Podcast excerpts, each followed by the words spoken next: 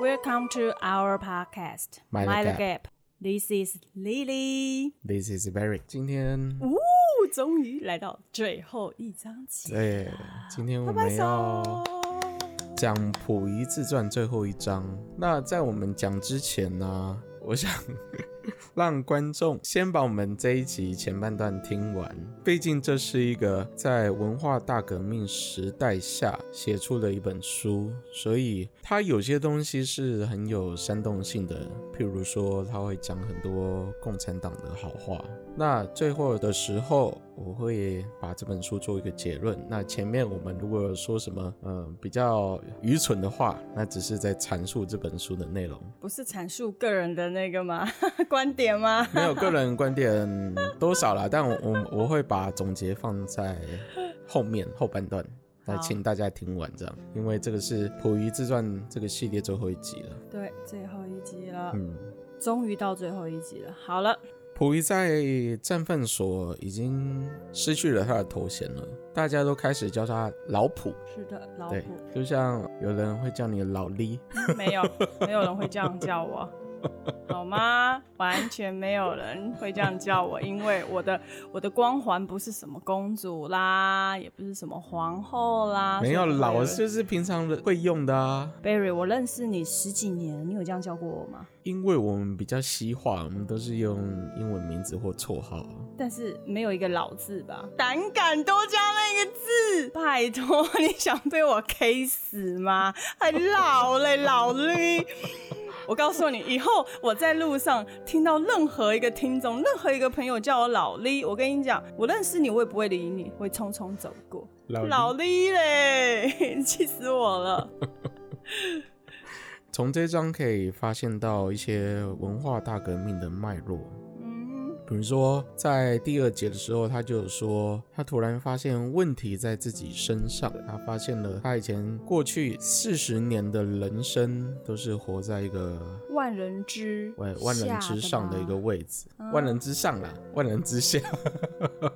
对啊，我想说，不是万人之下，他干嘛一天到晚生气？根本就是因为他自己掉到个性的关系，掉到万人之下了，所以对啊他心里没办法调试过来，那很多东西他都比较做的不太好啦。根本没做过啊。有啊，他后来都学会了，比如说缝衣服、洗衣服那些。是后来啊，我是嘿说，在他不服气之前，因为他根本就没做过，所以他就是嗯会有那种狗眼看人低的状态，就会觉得说，哎、这个我不会又没关系啊，反正谁谁谁会帮我弄到好，对不嗯，一对？开始啦，对那啊后来这个时候他大致上都会了，嗯只不过在做一些工作的时候，他可能一开始手脚比较慢，对，因为他们的战犯所会被派去做各式各样的工作洗，衣服啦，哦不止扫地不止啦有时候会到浇浇工厂花去做工啊哦嗯，然后后来啊，战犯所的所长就帮他们安排了几次校外教学，嗯哼。嗯，就让他们去看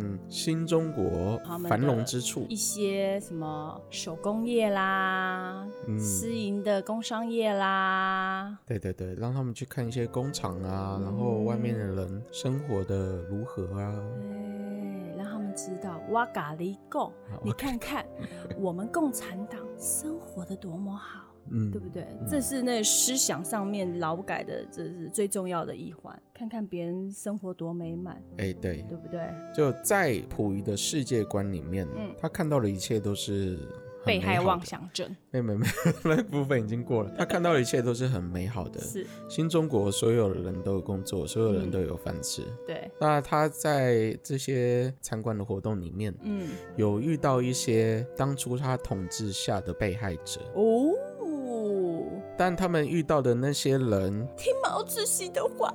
听他的话，都原谅了他 们，是的。对，然后并说，呃，只要你们好好听毛主席的话，好好改肯进，学对啊，好好的改造学习就可以了，做个正经人，正经人，嗯，正经人，正经人好像在我们这个时 代讲的是说你要有工作，有应该是要有一个呃正常的工作，对不对？然后做当个诚实的人。我记得现在的正经人，就是我们小时候不是在写你长大后想要当什么人，有的人就会写我要当一个有用的人，记得 吗？记得，但是我不会，我记得我不是写有用的人，我忘了我写什么。笑死我了，因为有用的人就是一个答非所问啊，没关系啊，因为小孩子嘛，会有怀抱一个大志向哦，我以后也要像谁谁谁，像爸爸一样，像妈妈一样，当个有用的人。 当时这个意思是说，你能好好的劳动，为国家带来正面的帮助，这个是就的是正经人。因为在那个时候，劳动是一个很重要重的要部的分，嗯对对，社会劳改是一个很重要的一环。不是不是对社会劳改，对不起啊哈、我又口误了，又被纠劳正了。 我们还没不到能劳说改那劳个改部分。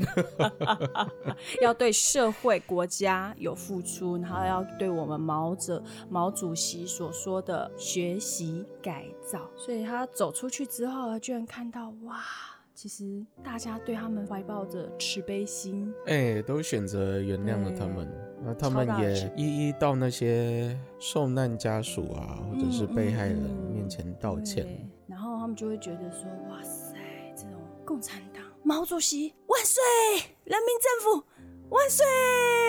哇，这个改造哦真新的中是。国万岁！ 对，这这，哎、我真的觉得这个改造是超彻底的，你完全没有办法反驳他，因为你看到的、心目中看到的都是美好的。 哎、所以他们都觉得社会全变了，中国人也全变了。嗯嗯那到底共产党什么时候开始歪掉？你不觉得现在大家的情绪都异常高昂吗？是啊，这不是一个 正常的人会该有的，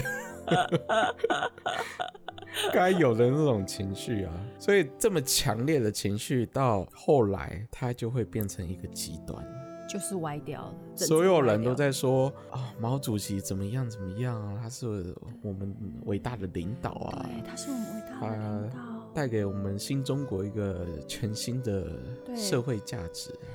嗯我新们要的听嗯希望。毛主席的话，你怎么可以不听毛主席的话？你怎么可以看这种书？所以就会导致之后因为过度极端而有碰撞。哎、对，锵锵锵那锵嗯，后面再讲。那我们好先回的到这个自传。好，我们先卖个关子哈。哎，那他们也有看到那些在做工的人，嗯，你要先提到之前日据时代的时候，可是我想要就是在满满洲国时代啊，他们那些挖矿的工人啊，通常都对被没虐什么待饭吃，住在很烂的对地方，嗯，没办法结婚，还常常会有吃不饱，职工伤害，就是会有意矿工外啦，都会会死人啊。对，矿工都常常都死了，就是没有任何的保障。但是在这里，共产党他对于这些工人，第一个他注意你的饮食，第二个他注意你哎住的地方要好。哇塞！我跟你讲，这样一搞下去，大家人民的心中，你知道，立马就是从地狱爬到天堂哎、至少在他们看到的地方是这个样子。对啊，没看到的就算了哦，因为你没看 到。中国那对么，大，是的， 好，后面再讲。关子卖那么多，好，他们就发现那个对他们家里的垃圾桶里面有鱼骨头啊，有鸡蛋皮啊，对，是这鸡些蛋壳工啦。人 哦，这些工哎、嗯人。那很底层的工人。，对，所以可以因为这些小东西，人民的心中就会起一些起伏，就会觉得说，哇，你看以前拜托连渣都没有得吃，然后你还会一天到晚就是会在在某处看到就是尸体，反光现在这个时候，哇塞，你看工人有鱼呀、有大家肉有啊饭。吃啦，对死又有亡率宿也降舍低很多啦，对没游民也错变少了。是的，因为人人有工作，因为共产党会派工作、对对对，派对嗯岗位给他们。对，所以大家都说了，变了，变了。抚顺的矿工过去的血泪史全部都没了。哎、你是不是想讲一下以前 抚顺矿场的历史啊？也不是历史，只是因为在抚过去顺的一些血泪史矿场啊，因为我们之前有提到过，现阶段的这个工人，哎、你看生活多。好，哎，垃圾桶里面还有鱼骨头。那反观啊在他的自传里面就有写说，哎，在日本时期，日本人只给工人什么皮鞭呐、鸦片呐、吗啡啦、赌场啦、什么老君庙这类的。还有一个欢乐园。那我们那时候我查了一下，其实，在一九三零年的这一段期间很特别，它还有引引进一个西洋的东西，叫做咖啡厅。所以他们可以喝咖啡。还是的，可以喝咖啡、抽鸦片。哎、但是里面也有一个东西叫做女给，所以那时候也有另女外鬼还是你女给？女给给是给己的给，所以女给的服务到底是什么？嘿嘿嘿，其实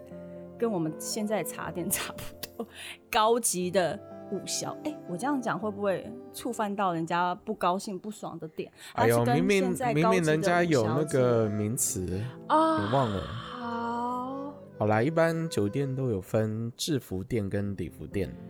说难听一点，制服店可以摸，礼服店不能摸，他也不会脱，他只是陪你喝酒、聊天、唱歌。那跟我们这个女给雷同，对，所以她应该是所以礼丽服丽说的等级女给，大概就是像礼服等级店那礼服店那样的服务。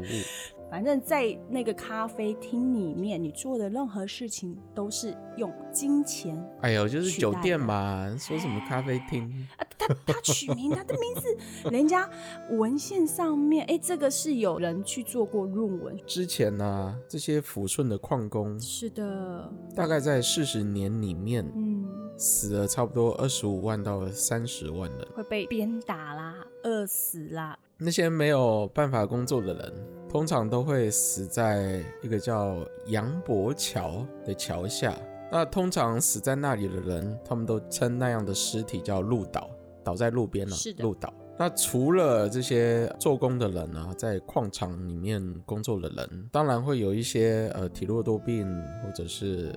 老幼那些没办法工作的人，他们就有对自己的集中营。那那些进去集中营的人，通常都没办法活着走出来。在集中营里面，他们会强迫他们劳动到死，是压榨他们最后一分力气。所以普云那些伙伴，他们都是知道这样的情况的，他们以前都是高官，都是满洲国高官。嗯，所以当他们出来绕了一圈之后，发现整都个不一样了，，对抚顺都改变了，所很以棒，他们有感受到那样的活力，所以他们一致都觉得新中国真好，毛主席真好。嗯因为他们把这个社会变美丽了，哎变对安稳了，变嗯人人有饭吃，哇塞，哎、对这是人人有功练，对，哎不是这呃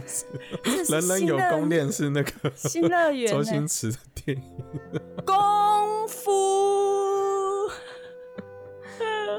我们今天是太欢乐了，一定要，一定要，剩下最后一个，一定要欢乐一点。然后溥仪有在自传里也有讲啊，他有遇到一个残废的老人，是啊，这个老人没有任何亲人，也没有结婚，没有儿子，没有女儿，他唯一拥有的就是他住的地方跟他床头上方摆的毛主席的照片。毛主席的照片，你看已经变成人家的，好像是神一样。毛泽东开始在中国人民的心里面成为了像神一样的化身。对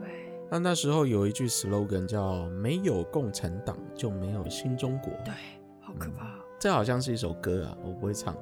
呃， 我我们也不要会你们唱吧。嗯可以去 YouTube 查一下对。对对，我们也不要会唱，好不好？好可怕、哦，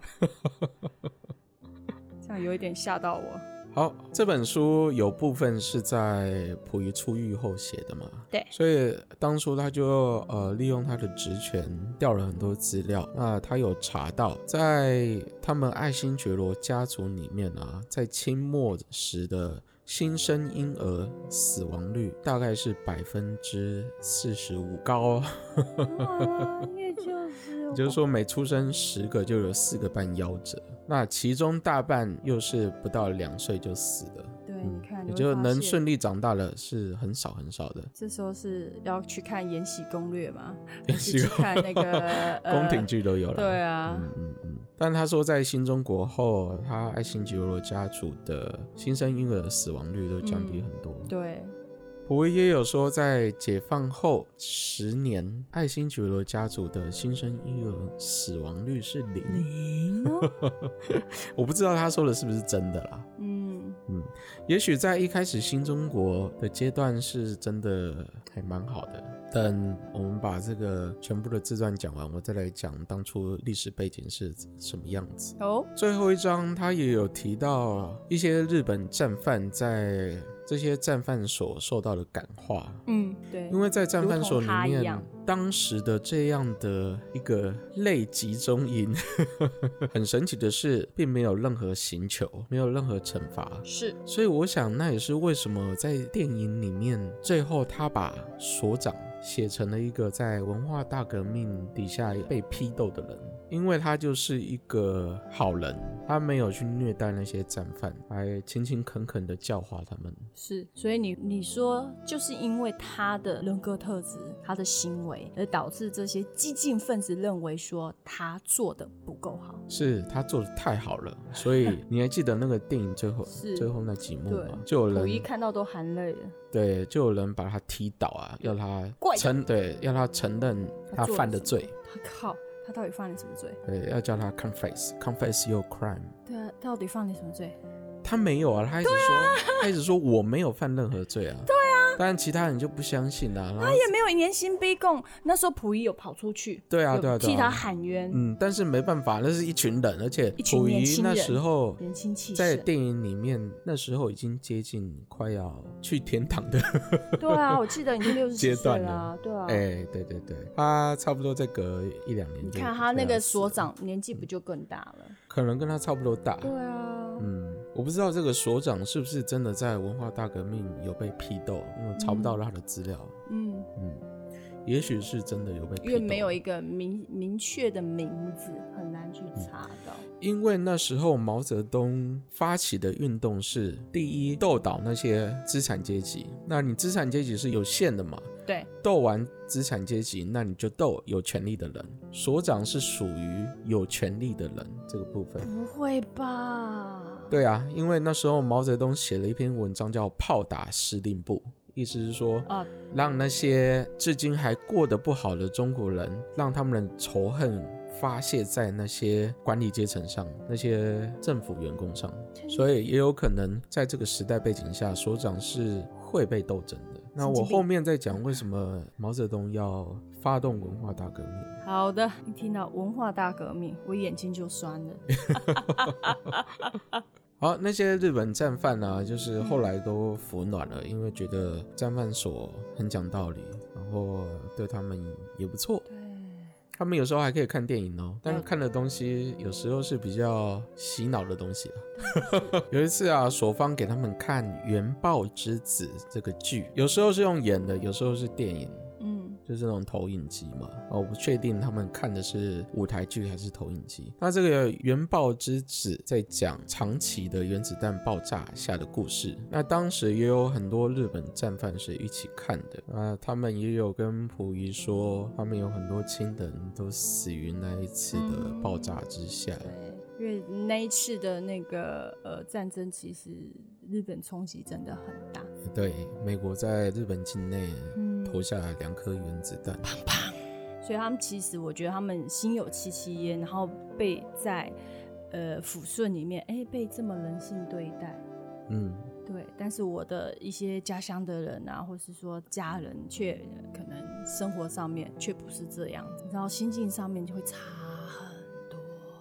对他们看到了中国繁荣的一面，对然后又回想到他们的家人、他们的亲戚、他们的好好朋友对，过的是什么样的日子。因为没错在二战之后，日本还是呈现一个很没落的状态，嗯那很多人也都是吃不饱。哼，所以哎、你发现哎、在抚顺的战犯所，哇塞，过得又不错，嗯，呃，所长又悉心教诲，嗯，我想要了解你的思想，对，你都现在是是想伟大怎么的样毛主对，席啊我我觉得啦，创造了我们新中国。我我真的觉得，我觉得这个这个成就点是那个所长，而不是毛主席，对啊是吧？ 确实，确实。那那些日本战犯在被释放后啊，有的人就吹着所方给他们的乐器，嗯然后他们面对着中国的方向吹奏音乐，表达他们思念中国之情。对，很多啦，它里面有写几段故事的、啊，其中有一啊个日本战犯啦、在报纸上发现了一个名词叫什么“胖胖女郎”，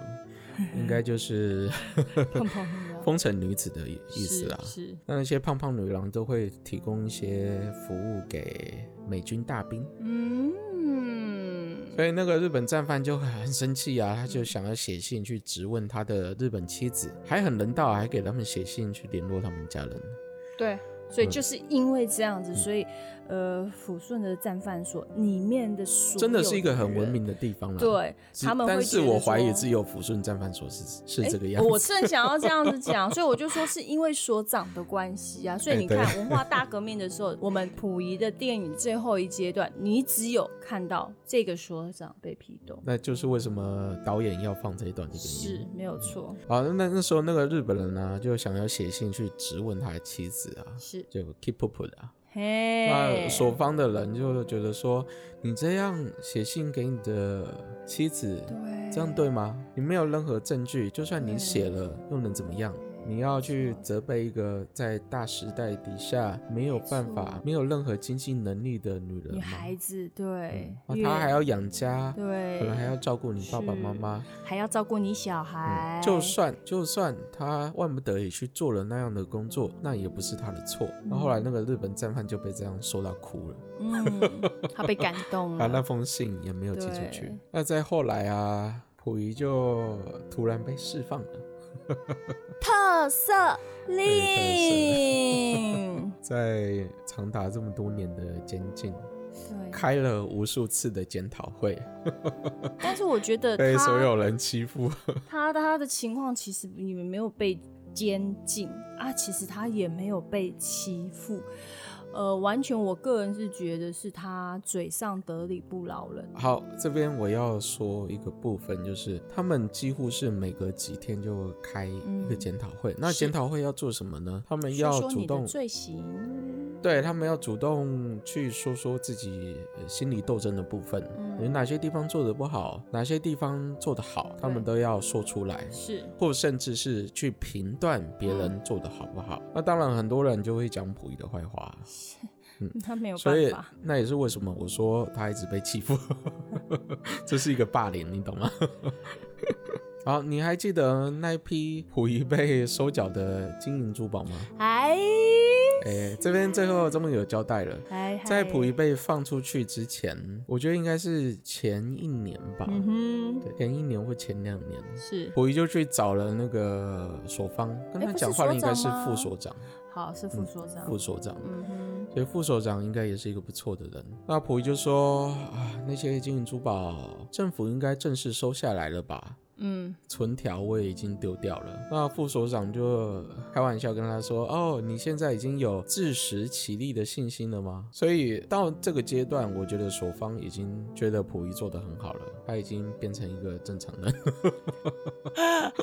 没有，他就是一个人，而不是皇帝，他是人民的，对他嗯就是变成了一个是老新百姓，中国的顺民。 OK，所 以不是死老百姓就对了，对对对， 是新中国的中心人民。中中心人民，对哦，你中又心创了一个名词哎，你中超会心创名词。当然了，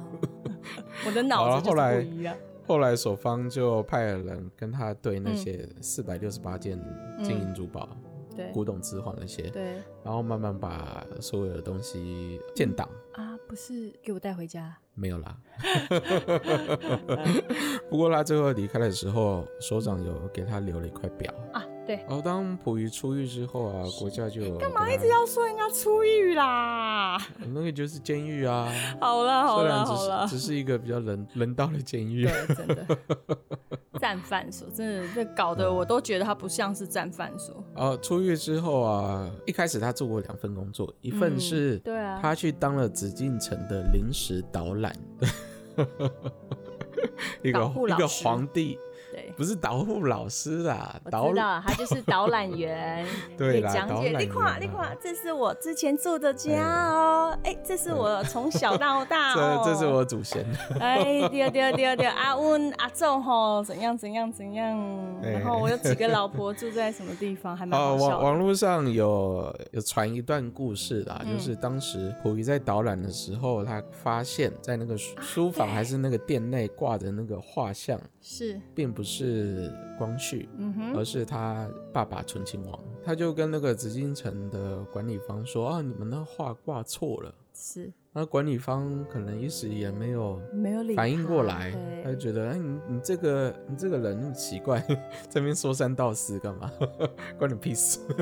我哦心里想，我皇帝，人家你怎么挂瓦拔的照片，不是挂上一位皇帝的照片？ 对对对，反正我不知道这段是不是真的啦。嗯，嗯，会那心一笑，溥会仪心在一自笑。传里面有讲，那些紫禁城事务都被保存的很好，对，连之前他偷出去的《清明上河 图都出去的，》都已经被中国政府是，挂回来了。对，那啊溥仪的第二份工作就是在北京的植物园是，做工，照顾植物啊，嗯然后学习一些栽植的对，嗯原知意，识。啊，有一次他的那块表，那块表其实是在一九二几年他自己去买的，那一直挂在他身上。后来不是被收走？被收走之后，首长又还给他嗯了，在他出狱的时候，所以他对那块表是有感情的。嗯，后来他在植物园工作的时候，不小心弄丢了这弄块丢，表，嗯，结果大家都很热情的去帮他找表。还真的找到了嘞。，对，然后他觉得很温暖，他甚至在文章中有提到，他觉得植物园是他第二个家， 是第一个家是抚顺抚顺战犯所，没错，因为毕竟抚顺战犯所有很多他的亲戚啊，他的对家人都住在里面。没嗯，错。然后后来气氛也挺好的啦，嗯其实。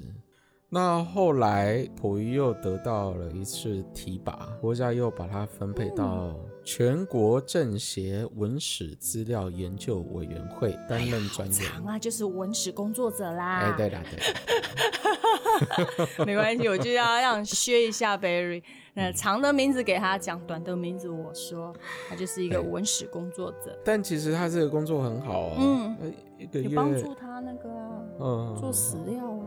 一个月国家都给很多钱哦，而且他还有职权可以去查那些正式的历史文档。溥仪在自传最后就有说，人是他的开蒙读物《三字经》上认识的第一个字，嗯哼，但是他一直到现在人生的尾巴才认识到什么是人。对，如何做真正的人？他的自传就是到这边画一个句点，所以最后一章都是一些最后一张其实就去是去歌颂是新中国，对歌颂毛主席，在歌颂共产党，给歌颂这样的社会体制，给他带来这个新生命。嗯没错。然后接下来我要讲一些批判的东西了。 啊，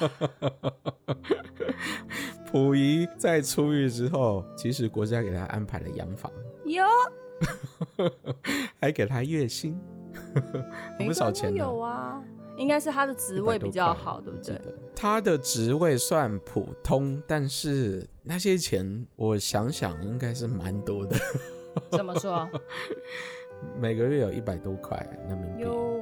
那个时候，一九六哎，换另外一个角角角色一年左想右，他提供了这么多百件的宝物， 给国家这么多钱，哦，对啊，对，也是啦，也是啦， 他的薪水本来就是他的钱。他的薪水也 要呃要多一点啊，对不对？是不是？哦，我们讲到这啊，可能大家会会有一个错觉，觉得说新中国真的是蓬勃发展，人人吃得上饭，但其实不是哦。在一九五九年的时候，他们就开始走下坡了，是有一些粮荒、天灾，是，导致经济跟呃食物不够。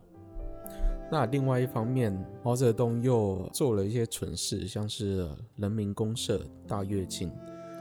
那这些活动的内容都是让底下的政治体制、那些乡镇、村、城市的管理者虚报他们的粮食跟钢铁产量，所以在中央并不知道他们的国家其实是处于饥饿之中。应该是他们选择不去看，我觉得不是他们不知道，也许吧，嗯，这是一个一个层层的贪污体制。对，啊，嗯，那大家都虚报嘛，大家都说、啊，你们不要种田了，你们来炼钢铁。嗯，那炼出来那些钢铁，其实是他们把一些钢铁器具砸烂，比如说像锅子啊，嗯哼，砸烂之后，然后去土法炼钢的把它弄是弄成钢铁。那他们就会说，哦，这是我们量产出来的钢铁，这是是挖矿出来的，对，但然是后实并际去不是精炼出来，但其实嗯哼不是。整体来说，所有的东西都是在退步。嗯然后哼，因为太多人去炼钢铁，加上人民公社这样的制度，人民公社是不管你做的好或不好，你得到的粮食配给都是一都是样差不的多一样的。是的，当他们在人民公社工作的时候，是没有人是真心想要工作的，所以导致全国的粮食生产率大大的下降，大饥荒就是从那个时候开始的对，很多人饿死了。所以其实你会发现，一九五九年真的是一个时代的那转折点。对，而且当初毛泽东也卸下了第一任的熊猫猫主席位置嗯真的吗？他只是，我想去查这部分历史，也许查得到，但我的时间不够。嗯哼，我想查为什么毛泽东会愿意卸下主席这个位置，把他的位置让给刘少奇。那后来毛泽东发动文化大革命，是因为他想斗倒那些第二把、资本第三把交椅，他只是想要清算那些有可能危及他地位的人。嗯，所以像刘少奇这些第二把交椅、第三把交椅，后来都被斗倒了。不一定，这其实是一个谋略，我让位给你，退居第二。有一个可能是毛泽东在当时觉得大饥荒跟人民公社这样的社会体制带来的负面效应太大了，所以他不想在位置上去承受这样的政嗯治后果，所以他把位置让给了刘少奇，让让他他去去承承担受，然后他再发动文化大革另外一个命清，算，对，去清算他们。哇，你我看觉得他这的个战逻略辑写是得这个真样好。子，嗯。我觉得确实也是这样。嗯，那溥仪差不多是一九五九年的时候被放是出狱，对嗯那后来他在一九六七年的时候就过世了，没错，是因为又是肾脏的问题， 哎，生病，跟袁世凯一样。 哎呀呀呀，然后他出狱之后，周恩来有给他说了一门亲，嗯他新娶的那个女孩子叫李淑贤。呃原本是一个 护士，李淑贤长得不错，呃，有一些李淑贤的八卦我就不讲了啦。好啦，讲一个八卦啦，让我们听听这这历史听久了，好耳了，朵有都一会个腻有一个比较确定的就是李淑贤在死了之后，并不想葬在溥啊仪旁边。对之前我对们有讲过，对嗯对，打所以死不要，他 可能多少对溥仪都有一些怨言啊。嗯，但我相信，在溥仪这样的庇应之下啦，他在嗯哼当年生活是过得不错的。对嗯，而且我觉得其实因为他已经被思想改造过，所以他对于李淑贤的一些应对也会好很多。哦，对啊，对啊，对啊，嗯他一直都跟他处的还好啦。是，对，那刘少奇那时候就开始做改革嘛，加入一些资本主义的色彩进入他们整个生产体制中，让多劳动的人有比较多的薪水，啊，所以整个情况就稍微有改好一点。文化大革命是在差不多一九六六年是，左右发动的，嗯哼，但其实他前几年就有那样的迹象了。那在一九六九年，刘少奇就被斗倒了，然哎后在十一月的时候过世。那很惨的是，刘少奇这位国家主席的第一夫人王光美，在一九六七年。嗯哼，刘少奇被软禁的时候，就没再见过刘少奇了。 但是他也被软禁啊，他一路被 软禁到一九七九年。对啊。哦，所以这样的文化至今还存在哦。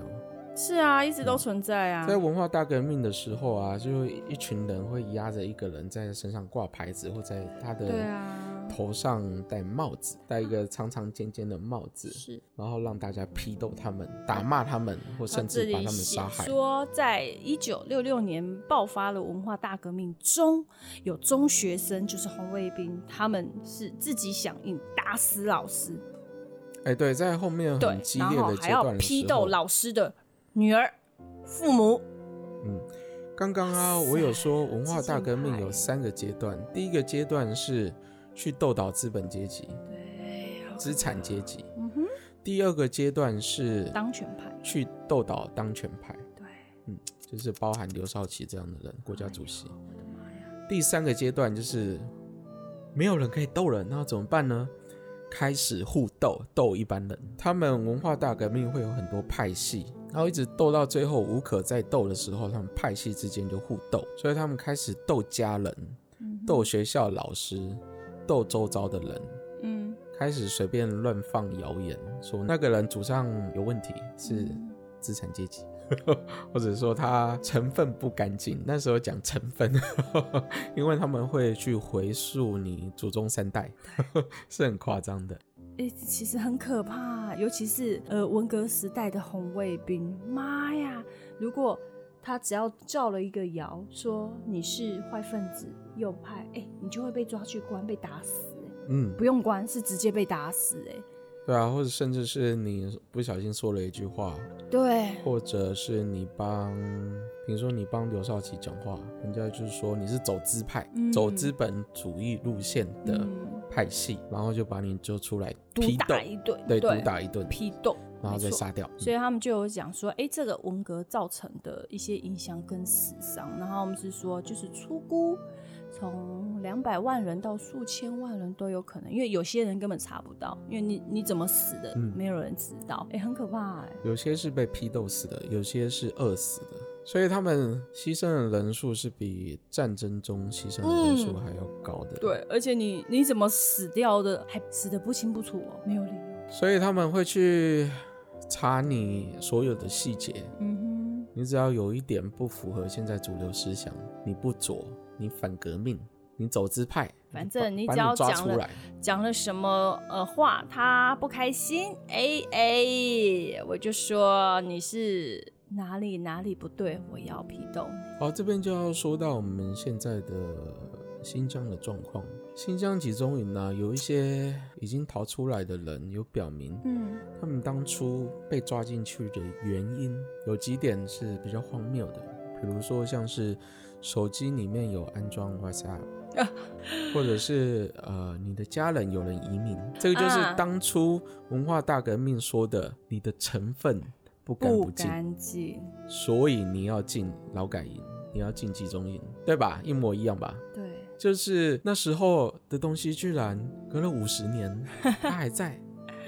你不觉得很荒谬吗？没有，我觉得这应该是被那个洗脑的，就那样的文化就对一路这样传对，承下来，就是这样。被洗脑的。嗯，我觉得这太可怕了。那还有其他一些更极端，就是你曾经参与宗教活动，嗯哼，所以你要被关进集中营。简单来说啦，几乎整个台湾境内所有人民都是思想不干净的标的。 那些支持国民党的人，你们也不要以为说你们思想很干净。基本上，在越来越极端的中国下面，你们也会像当年一样，是迟早会被批斗的。所以说到此，大概我们这个整个溥仪一生的历史脉络就讲的差不多 我了。的前半生就嗯在今天这个时候全部说完了。哇，丽丽，我好开心哦。接下来，我们下次我们今天不爬山系列，对，要讲的是，在这所有事情发生之前，在集中营的前身吗？在文化大革命发生之前，这样的文化是从哪里来的呢？我找到了一条线索，对，我突然是觉从得苏，联来的，而且苏联实施集中营的体制已经由来已久。我现在就只有一个感觉，听众，我的头上大概想应死该 有一千万只黑色乌鸦飞 过。不过坦白说，我不知道为什么我对集中营这种东西还蛮有兴趣的。好，我们接着要说的就是苏联古拉格的历史。哦，哎，我们听众如果有兴趣，可以去找找这本书，跟我们一起分享古拉格的历史。那我们今天就到这里为止好啦，感谢大家耐心听对完溥仪系列。我们 我的前半生呐、期待下一本书古拉格的历史，好可好怕、，哦！那下次读书会见。哎、那下次我们读书会要改什么名字？不是今天不爬山，一样是今天不爬山啊，为什么一样是今天不爬山？ 因为这样你才不会去爬山，然后啊过来也是录音好啦，就这样子啦，听众，拜拜啦，拜拜拜